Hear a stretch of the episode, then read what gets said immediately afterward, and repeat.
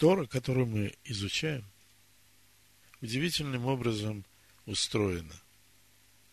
И я не знаю, что касается книги Дворим и книги Бемедбар, но в первых трех книгах Торы существует такой порядок или устройство. На каждую тему отводится две недельные главы. В частности, мы вначале читали об устройстве этого мира и о людях, которые жили в начале. И две главы Бершит, Ноах. Потом мы читаем две главы об Аврааме. Лехлеха и Ваера. Сейчас у нас вторая глава история об Исаке. Хаей Сара и Талдот. И будет у нас еще две главы, посвященные Якову, Вайце и Вайшлах. И так далее. Такой принцип устройства. Я читал э, у мудрецов, они просто приводят э, первоисточник, где это было принято такое распределение. Но я думаю, что у нас есть прекрасная возможность посмотреть в будущее, изучая недельные главы. Но имея в виду вот этот акцент, что две главы посвящены одной теме, как бы в этом ракурсе, под этим прицелом можно изучать Писание. И нынешняя недельная глава, Талдот, порождение, можно также э, сказать, родословие. То есть то, откуда ты пришел. Кто твои предки. Какие следы ты оставляешь после себя. Если мы сейчас откроем книгу чисел, первую главу, то там мы видим повеление Всевышнего пересчитать народ, годный к войне.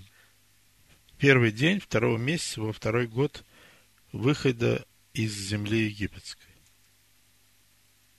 И вообще каждый человек мог доказать или показать ту цепочку, которая соединяет его с Авраамом.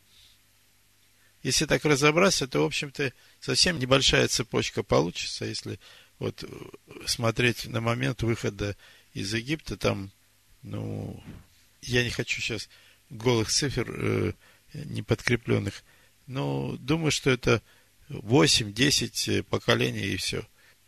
Написано в 18 стихе, и собрали они все общество первый день второго месяца, и объявили они родословия свои.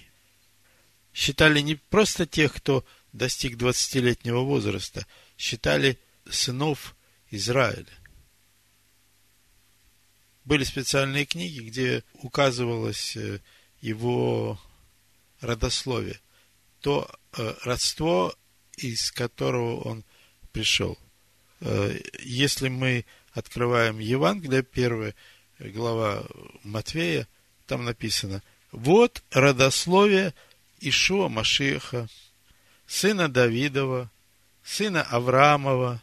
И дальше написано, Авраам родил Исаака, Исаак родил Якова, Яков родил Иуду и братьев его. Похоже. Тот же самый принцип.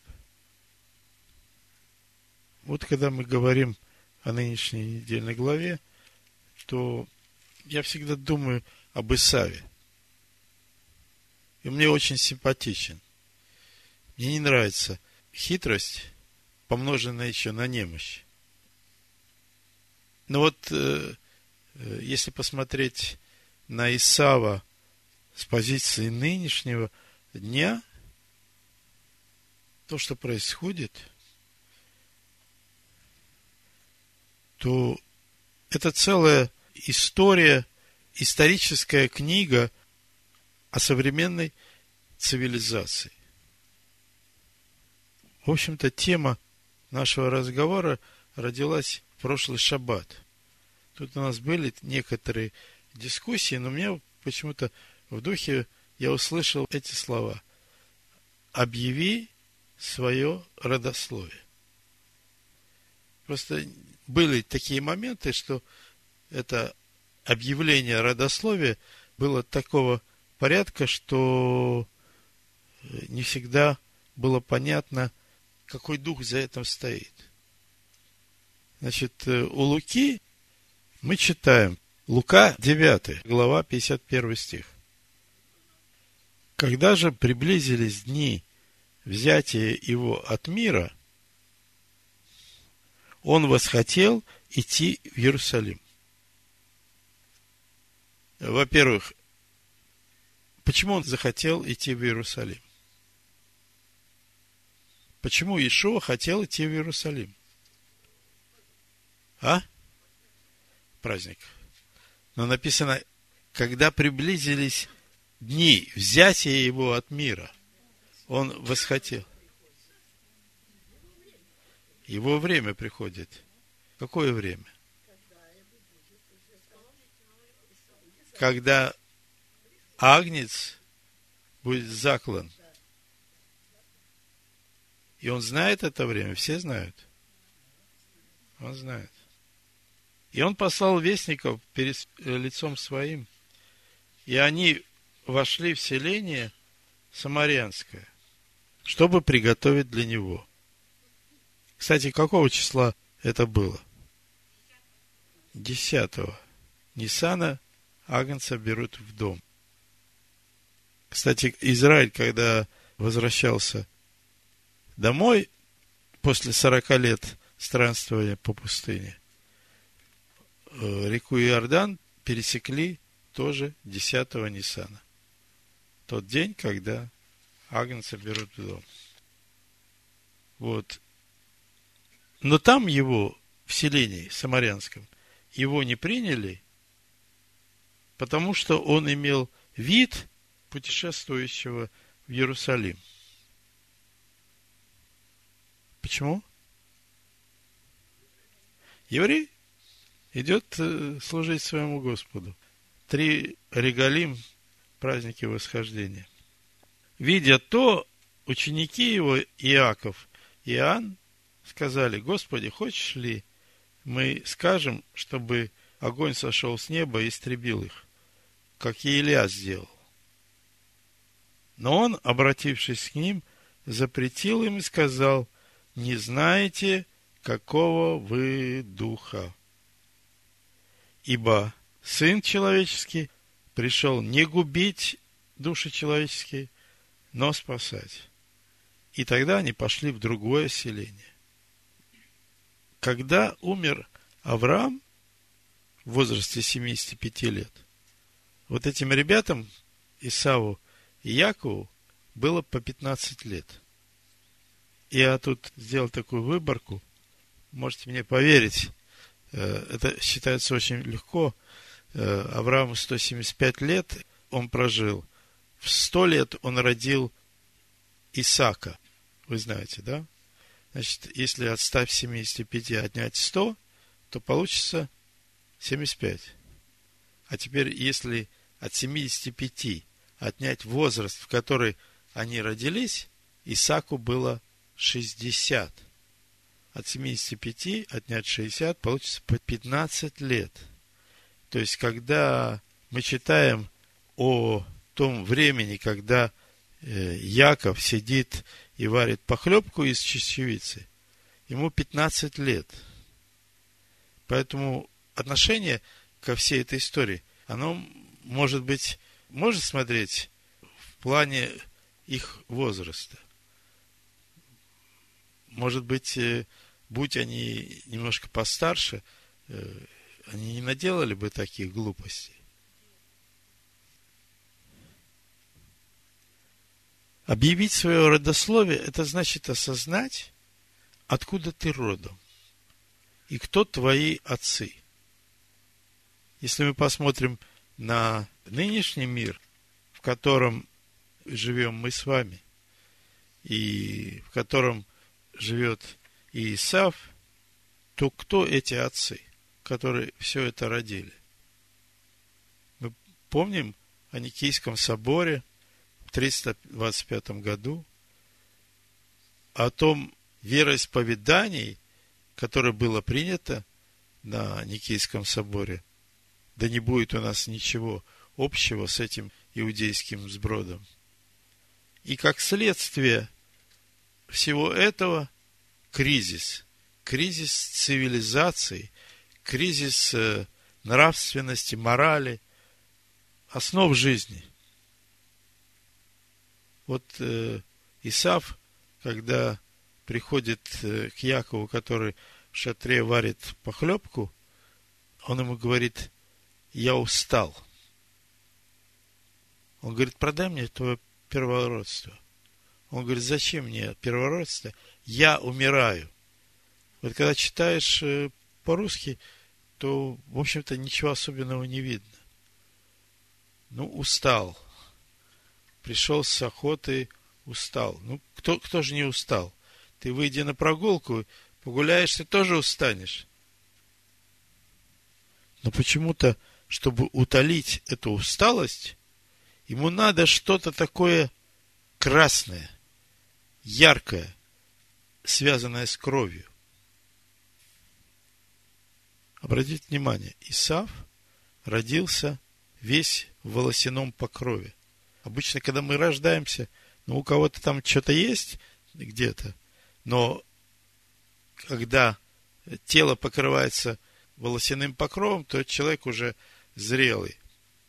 А вот э, Яков, он написано кроткий человек, который живет в шатре. И когда Исав приходит к Якову, который варит похлебку, он говорит, дай мне этого красного. Я хочу... Это усталость какая-то необычная. Это не физическая усталость. Он крепкий парень, он э, тренированный. Ну, подумаешь, на охоту сходил и вдруг такой кризис у него там. Писание о чем-то говорят больше. Это необычная усталость. Это усталость от жизни в этом мире. Это какой-то кризис. Кризис принципов жизненных, понятий. И он говорит, зачем мне первого роста? Я умираю. Но там, где стоит слово «я», написано не они, как обычно на иврите пишут, а там написано анахи. Анахи – это я говорит про себя Всевышний. Я умираю. Вот смотрите, когда раб вел невесту Ревеку к Исаку, то мы читаем, что он вышел э, в поле – как вы думаете, что он там делал? Он молился. То есть у него поиск Бога, у него есть, он, он стремится, его душа стремится к этому. И тут он приходит с поля и говорит, я умираю. Был такой философ Ницше, он сказал, Бог умер, я был на его похоронах. Я смотрю вот на эту цивилизацию современную, где Бог умер. Гитлер когда-то, когда писал письмо одному из своих соратников, я не помню сейчас фамилию, он сказал, наша борьба против этого народа, их Бога и его десяти заповедей. И это как бы вот э, об одном. Те принципы, которые были заложены в Никийском соборе, это то, что мы называем римским христианством, оно принесло такие плоды в эту жизнь. И мы видим полный кризис не только духовных, но и нравственных, моральных, физических понятий. Человеческое просто умирает, потому что оно пошло путем кривым. Бог говорит, что мои пути, над ними простерта рука моя. Но вот человеки, они захотели идти своими путями. Вот в книге Экклезиаста написано, что Бог сотворил человека прямым, но люди пошли делать всякие помыслы. Помыслы – это хэшбон, это значит расчет, своеобразная бухгалтерия. Я сам для себя оцениваю, что для меня хорошо, что для меня плохо. Где человеку в нынешнем мире найти этот покой для души? Где найти эту тихую гавань, в которой он мог успокоиться? Как спасти цивилизацию, которая на наших глазах разрушается? Надо вернуться немножко к началу. Я думаю, что мы знаем о трех сыновьях Ноя. Хам, Шем и Афет. И там было такое пророчество, что Иофет вселится шатры Шема.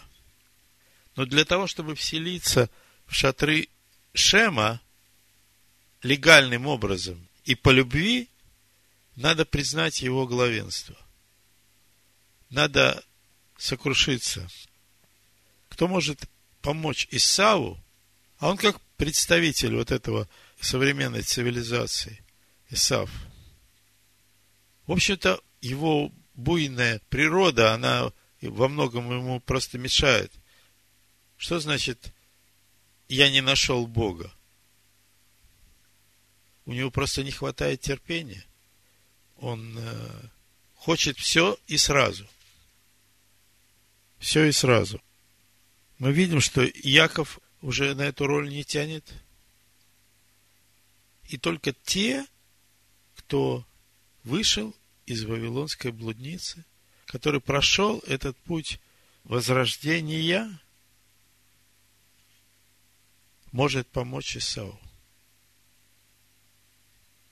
показать ему тот образ, чего ему не хватает самому. Значит, э, немножко вернусь к нашей недельной главе. Написано в самом начале. Вот родословие Исаака, сына Авраамова. Авраам родил Исаака. В 20 стихе написано, Исаак был 40 лет, когда он взял себе в жену Ревеку, дочь Вафуила, арамеянин, из Месопотамии, и сестру Лавана, арамеянина. Почему подчеркивается вот это родство арамейское? То есть, когда рождались близнецы, вот эта наследственность, которая проявилась, связана вот с, с этим арамейским корнем мы говорили про родословие. И как э, провозглашенное родословие реализуется в жизнь. И мы видим кризис. Мы видим кризис западной цивилизации, Европы, и от внешней, и внутренней. И Бог послал своего Сына в этот мир, чтобы всякий верующий в Него не погиб, но имел жизнь. Чтобы указать путь, по которому выйти из этого кризиса.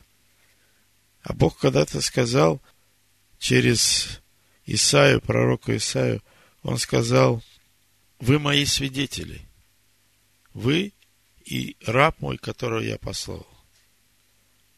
И это как э, провозглашение того, что пока его народ существует на этой земле, есть свидетели того, что Бог существует, то, что Бог есть. Если мы читаем послание евреям, 11 главу, то написано там, что Авраам жил в шатрах вместе с Исаком и Яковом. Но не сказано ничего в этом смысле об Исаве. Написано так. 12 глава, 7 стиха написано. Если вы терпите наказание, то Бог поступает с вами, как с сынами. Ибо есть ли какой сын, которого бы не наказывал отец? Если же остаетесь без наказания, которое всем общее, то вы незаконные дети, а не сыны. Притом, если мы, будучи наказываемыми плотскими родителями нашими, боялись их, то не гораздо ли более должны покоряться Отцу Духов, чтобы жить? Те наказывали нас по своему произволу для немногих дней, сей для пользы, чтобы нам иметь участие в святости Его. Всякое наказание в настоящее время не кажется радостью, а печалью. Но после научным через него доставляет мирный плод праведности. Итак, укрепите опустившиеся руки и ослабевшие колени. И ходите прямо ногами вашими. Прямо дабы хромлющее не совратилось, а лучше исправилось. Старайтесь иметь мир со всеми и святость, без которой никто не увидит Господа. Наблюдайте, чтобы кто не лишился благодати Божией, чтобы какой горький корень, возникнув, не причинил вреда, и чтобы им не осквернились многие. Мы говорили о том, что Бог сотворил человека праведным, прямым. Но люди пустились во всякие помыслы. Сами, говоря в своих сердцах, я буду жить так, как я хочу, и мне будет хорошо. Это самый горький корень. Говорить, я буду жить, как хочу. И мы, читая Писание о том, как народ выходил из Египта, как жил в земле обетованной, видим, что идет постоянное противление воле Бога. Искушали Бога в сердце своем, требуя пищи по душе своей. Но написано, что все труды человека для рта его, а душа его не насыщается. Мне очень симпатичен Исав. Своей силой, своим дерзновением, вот этого внешнего. Он такой сильный, могучий. Но какой он слабый внутри. Какой он слабый. Он немощный. Он просто немощный. Ему нужна помощь. Ему нужна поддержка. И нужна молитва за него. Надо вспомнить, откуда ты родом. Кто твои отцы. И тогда ты увидишь тот путь, которым надо идти. Вспомни Авраама, вспомни Исхака и Якова. Отцы, которые сейчас находятся в Царстве Всевышнего. Это наши отцы. Если мы их дети, если мы говорим, что мы их дети, то надо и жить так, как жили они. Мы говорили про этот кризис цивилизации, но надо вспомнить, кто ты и откуда. И тогда Иофет селится в шатры Шема на вполне легальных основаниях. Только это может помочь Исаву. Недаром написано, Бог говорит, выйди, народ мой, из Вавилонской блудницы. И покажи Исаву этот путь, чтобы он возревновал и восхотел двигаться этим путем. До сих пор, пока идет разрушение того мира, который мы видим вокруг себя. Человеки разрушают, не строят, все разрушается само по себе. Они забыли, откуда они родом. А мы читали родословие Ишуа, там написано родословие Ишуа Машеха, сына Давидова, сына Авраамова. Авраам родил Исаака, Исаак родил Якова. Яков родил Иуду и братьев его. Объяви свое родословие и узнаешь, какого ты духа. Амин. Амин. Амин. Амин.